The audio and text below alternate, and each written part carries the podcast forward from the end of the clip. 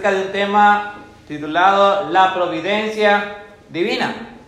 Los israelitas, el pueblo y el mismo Abraham y los padres cuando conocieron y tuvieron esa relación con el Creador, Él se les manifestó y les mostró sus providencias, su misericordia y uno de los nombres que encontramos en la escritura para dirigirse a nuestro Creador es Jehová Jireh, Jehová proveerá, Jehová el proveedor. Y es que realmente esa concepción de lo que es Dios y lo que Él es capaz de hacer en nuestra vida, no debemos de olvidarla jamás, ni debemos de dudar de la providencia divina, aún cuando nos sintamos muchas veces, eh, como aquella expresión que usamos al nicaragüense, dice, ahorita por un chelín me matan, dice, ando solo piedra, o estoy como las piedras de río, y dice, ¿cómo es las piedras? Lavado, dice, estoy lavado. Realmente, cuando nosotros entendemos la manera poderosa en la que trabaja Dios, Él mismo, a través de sus profetas, nos enseña algo en lo cual debemos reflexionar. En Jeremías capítulo 32, el profeta Jeremías capítulo 32, versículo 27, hablando al pueblo, y Dios, hablando y conversando con el profeta, le hace la siguiente interrogante. Dice así, Dios hablando al profeta, Jeremías, capítulo 32 del libro de Jeremías, verso 27. He aquí que yo soy Jehová, Dios de toda carne. Pregunta, ¿habrá algo que sea difícil para mí? muy bien la, la pregunta.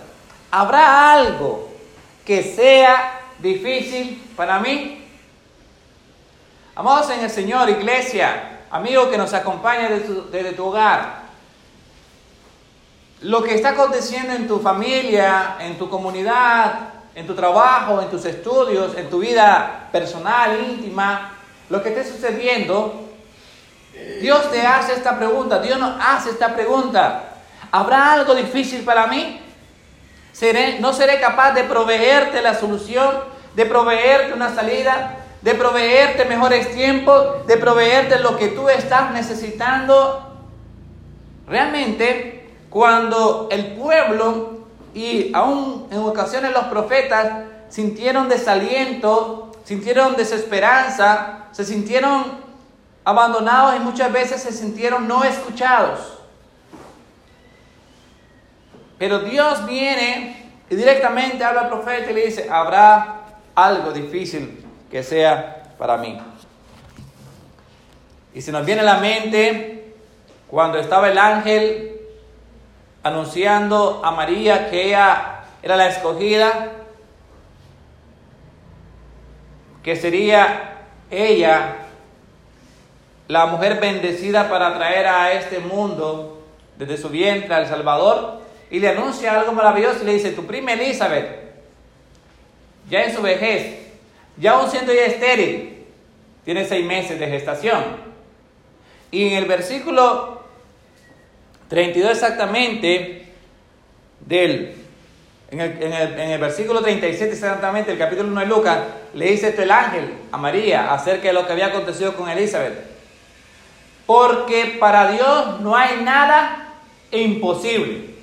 Porque para Dios no hay nada imposible. Y teniendo esa con, con, con ese, conocimiento, teniendo esta declaración en nuestras mentes, porque para Dios no hay nada imposible, entonces siendo Él el omnipotente, siendo Él el omnipotente, es capaz de proveernos todas las cosas, todas las cosas que usted en estos momentos ha clamado al cielo, ha doblado rodilla y ha orado por esas peticiones.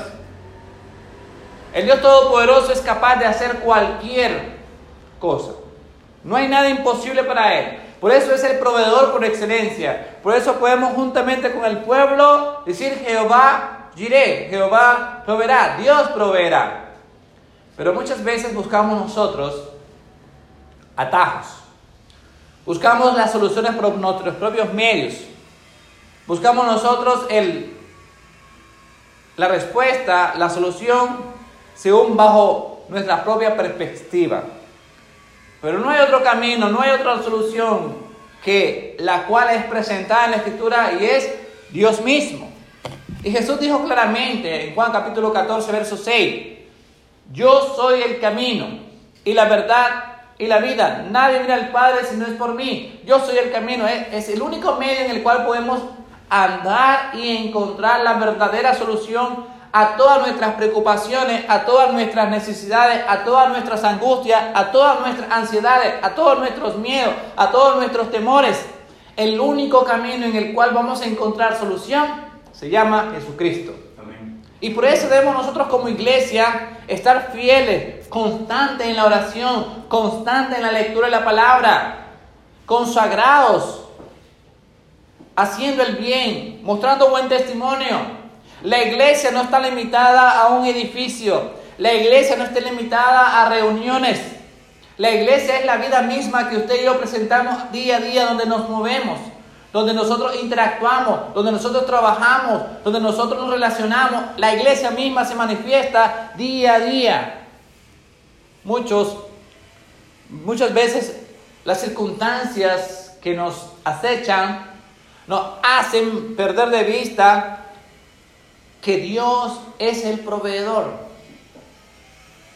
Cuando no hemos recibido noticias tal vez de aquella persona que nos debe y nosotros estamos esperando, ve, Juliano me dijo que me iba a pagar el 30 y ya hoy es 2 y no me ha amado. Y comienza la mente de uno a trabajar y ahora, y si este no me paga, ¿cómo voy a hacer? Y yo tengo que pagar muchas cosas, etcétera, etcétera.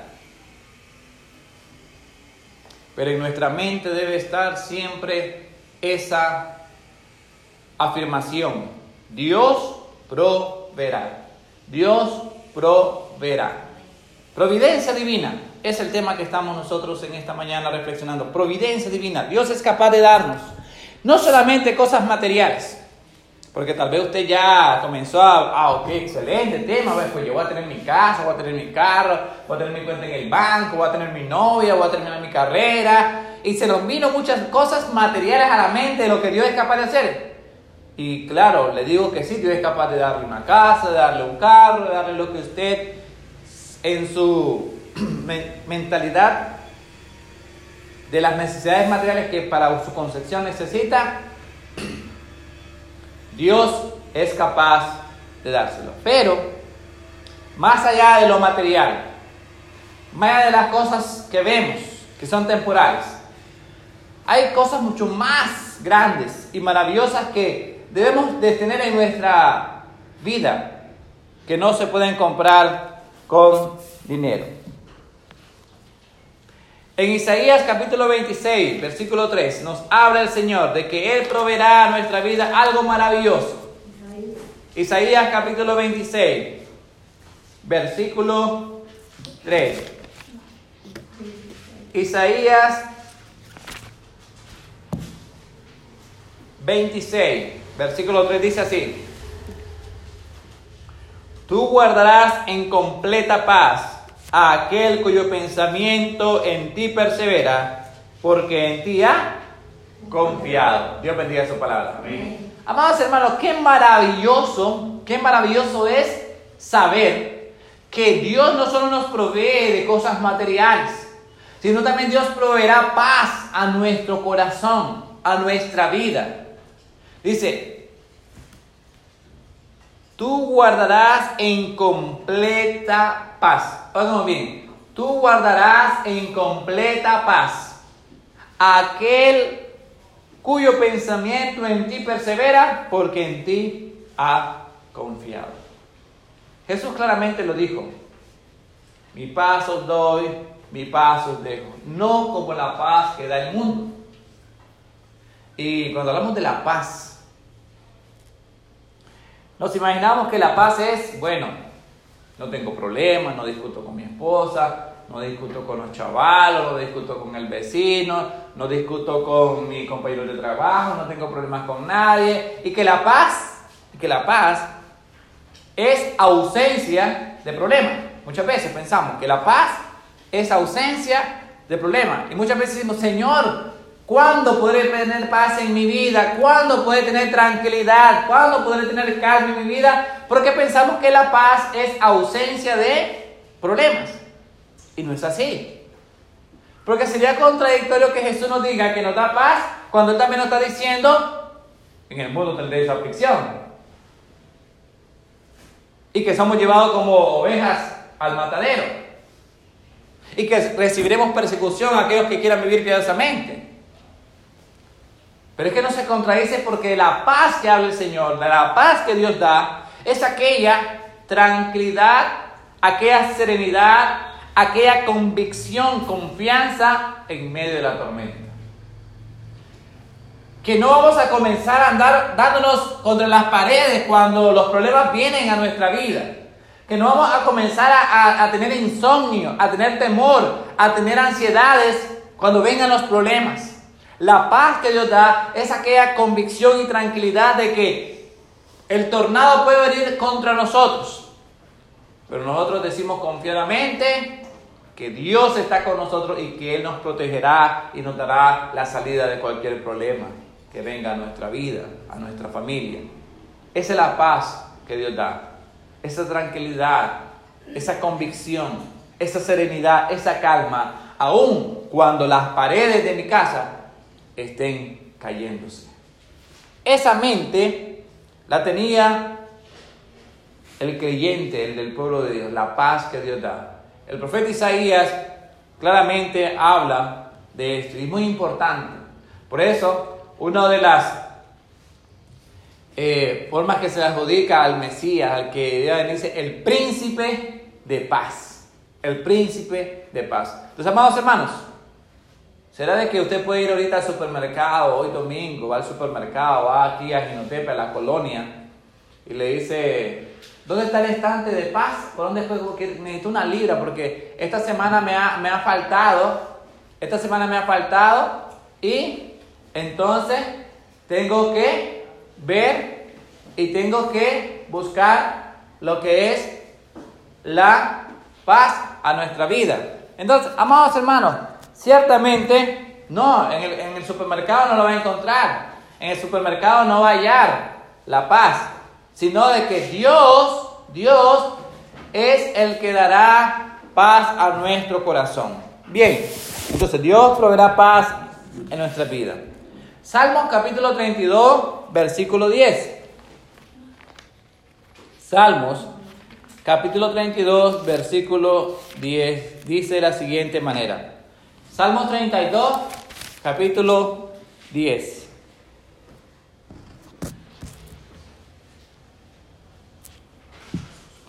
Dice así, Salmos capítulo 32, versículo 10.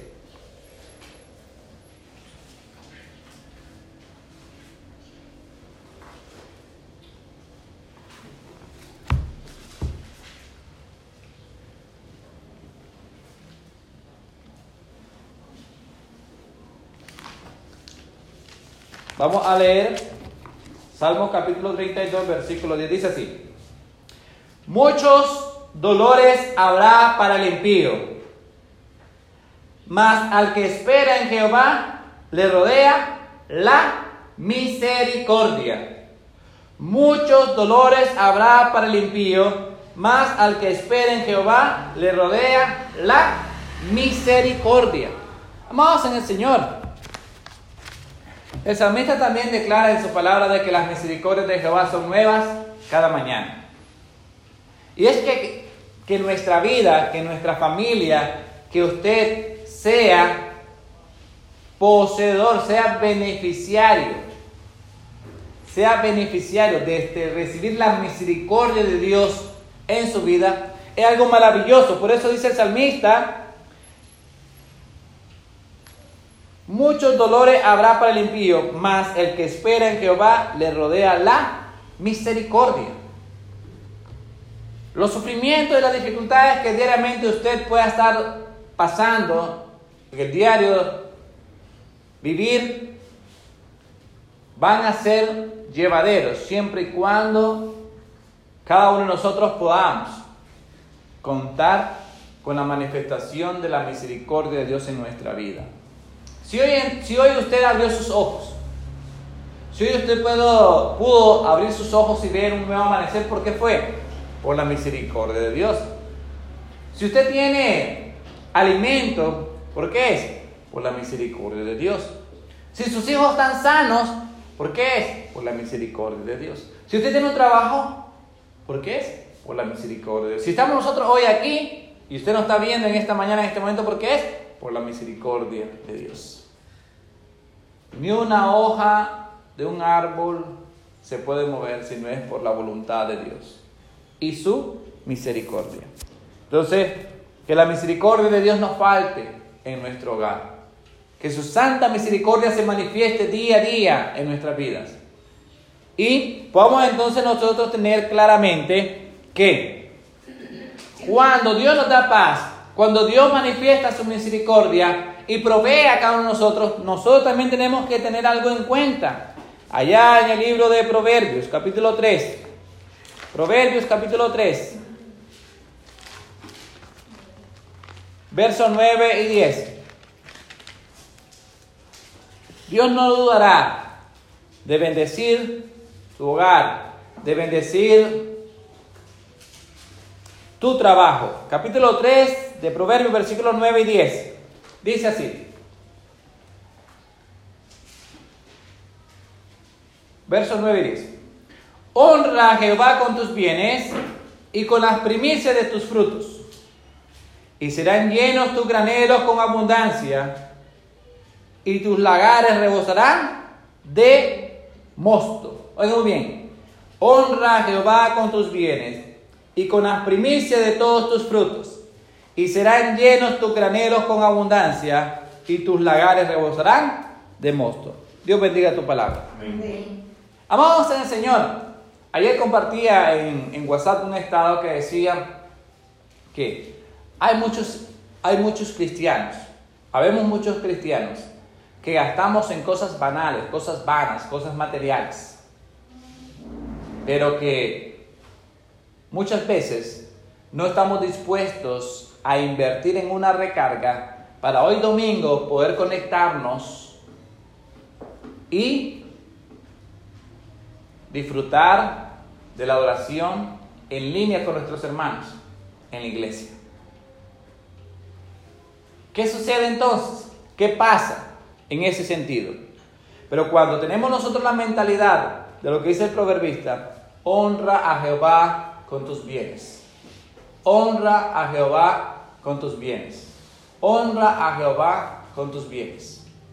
¿Y Dios qué va a hacer? Va a hacer rebosar, va a hacer sobreabundar grandemente tu vida financiera tus necesidades serán sobreabundantemente cubiertas. Entonces, amados hermanos, amados en Cristo, realmente muchas veces pensamos que cuando ofrendamos, estamos perdiendo, ¿Oigan bien?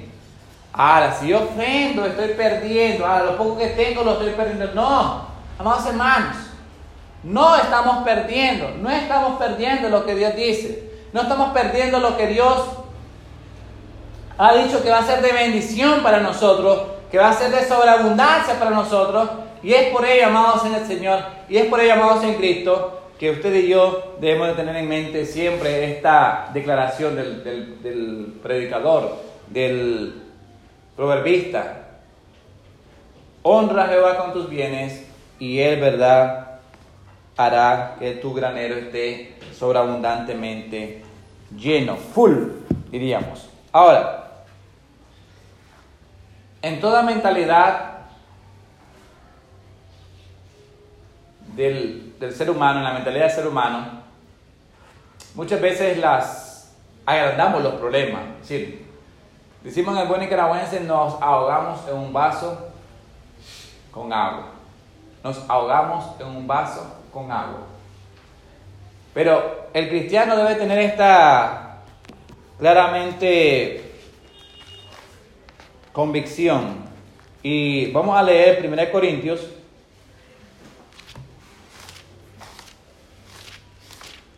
Primero Corintios capítulo 10, versículo 13. 1 Corintios capítulo 10, versículo 13.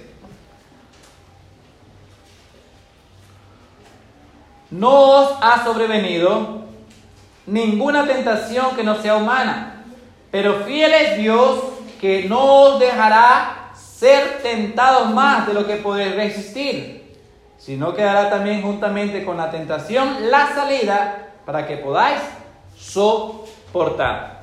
Entonces, no hay ninguna prueba, ninguna tentación, ningún obstáculo que sea sobrehumano. Dios no va a permitir, en su providencia divina, Dios no va a permitir que los problemas, las tribulaciones, las pruebas, las tentaciones que vengan a usted vayan a ser tan difíciles o tan imposibles de soportar. Dice, juntamente con la prueba, juntamente con la tentación, Él también dará la salida. El cristiano, aún en la noche más oscura, siempre ve la luz en el camino, la luz al final del camino donde está la salida que Dios está mostrándonos.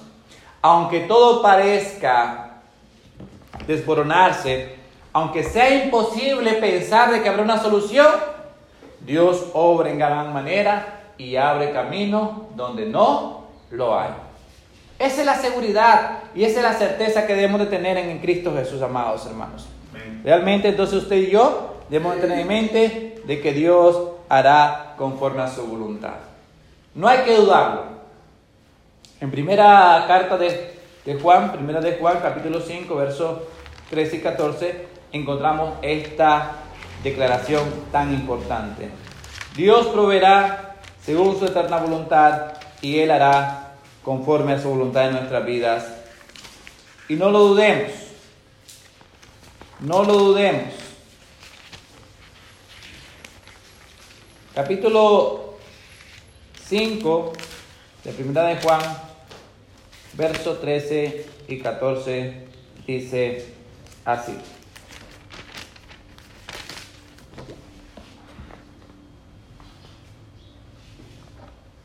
Hasta el 15. Estas cosas os, he escrito a vosotros que creéis en el nombre del Hijo de Dios, para que sepáis que tenéis vida eterna y para que creáis en el nombre del Hijo de Dios. Y esta es la confianza que tenemos en Él. Que si pedimos alguna cosa conforme a su voluntad, Él nos oye.